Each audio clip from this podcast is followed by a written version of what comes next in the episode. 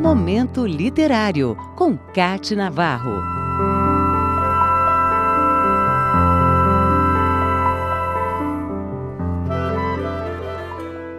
Há livros que marcam gerações de leitores. O Escaravelho do Diabo, por exemplo, é um clássico da literatura infanto-juvenil que foi publicado em 1974 e que até hoje está entre os livros mais vendidos da coleção Vagalume.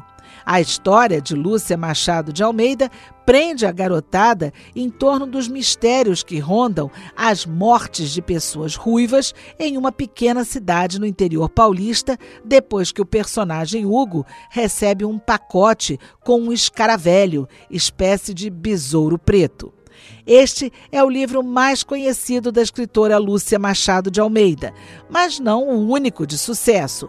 Suas obras estão entre as mais lidas nos anos de 1980, como Xisto no Espaço, Xisto e o Pássaro Cósmico, Aventuras do Xisto e A Tíria na Amazônia. Lúcia Machado de Almeida nasceu na Fazenda Nova Granja, na cidade mineira de Santa Luzia.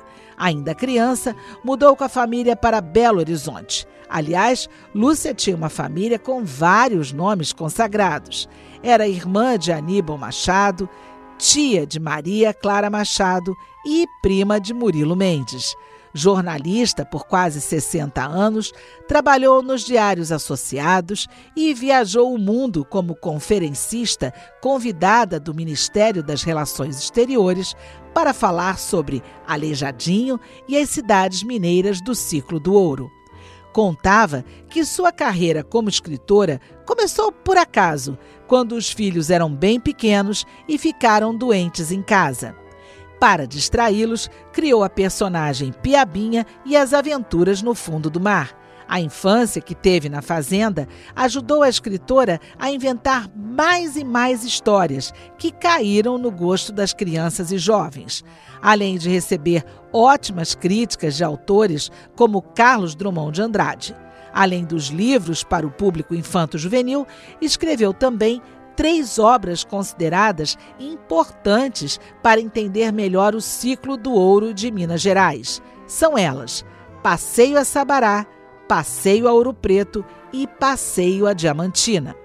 Lúcia publicou também um livro sobre suas viagens a Portugal, Passeio ao Alto Minho.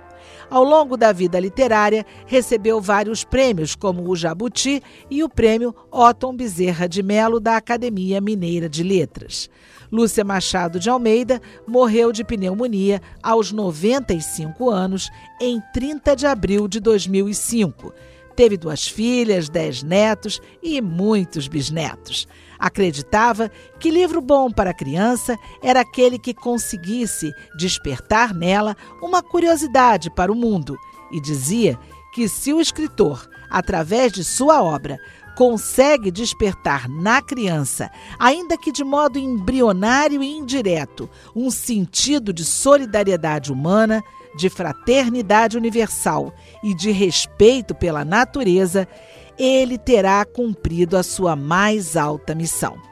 Podemos dizer que Lúcia Machado de Almeida cumpriu a sua missão. Momento Literário, com Cate Navarro.